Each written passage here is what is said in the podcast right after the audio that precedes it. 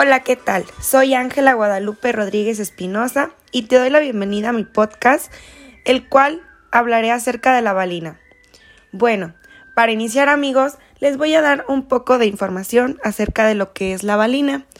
La valina es un aminoácido esencial, el cual eh, solamente lo podemos aportar a nuestro organismo a través de la alimentación. Es indispensable para la formación y cicatrización de tejidos, mantiene el equilibrio de nitrógeno en el organismo y es necesaria para metabolizar para el metabolismo muscular. Podemos incluir este aminoácido en nuestra dieta a través de alimentos como son la leche y sus derivados, huevos, carne, pescado, legumbres, frutos secos, semillas de sésamo y cereales. Bueno, ¿esto para qué sirve? La valina sirve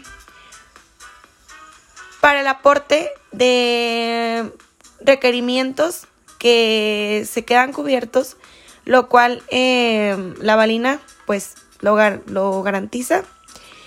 Hay que recordar que se trata de un aminoácido esencial.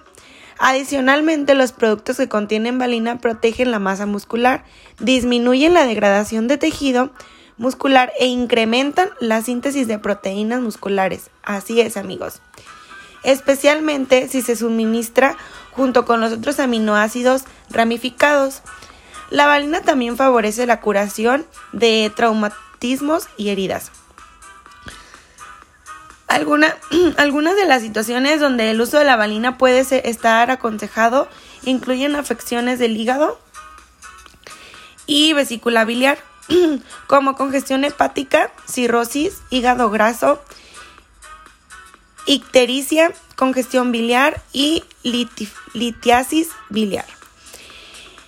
En parte debido a su, metabolización, no implica el tejido hepático y puede ser utilizado directamente por el músculo como sustrato energético o para la síntesis de proteína.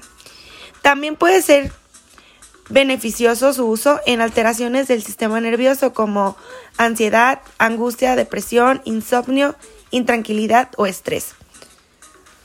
Em, también puede, su uso puede estar recomendado en casos de atrofia, atrofia muscular, postraumática y diabetes.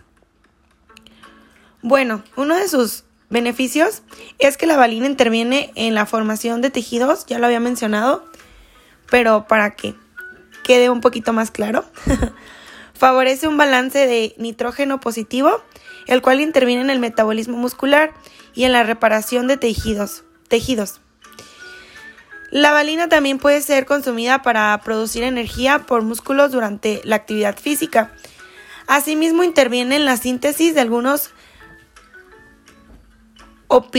opiáceos endógenos que protegen el sistema nervioso, ayuda al mantenimiento de la salud mental, favorece el sueño y además ayuda a mantener equilibrados los niveles de azúcar en la sangre. Eh, la valina se encuentra en multitud de alimentos, entre ellos en los de origen animal es carnes, aves, pescados, lácteos, requesón y huevos. En el origen vegetal está el arroz integral, plátano, cacahuates, cereales integrales, legumbres, levadura de cerveza, melocotón, semilla de sésamo, los frutos rojos, chocolates y algunas especies.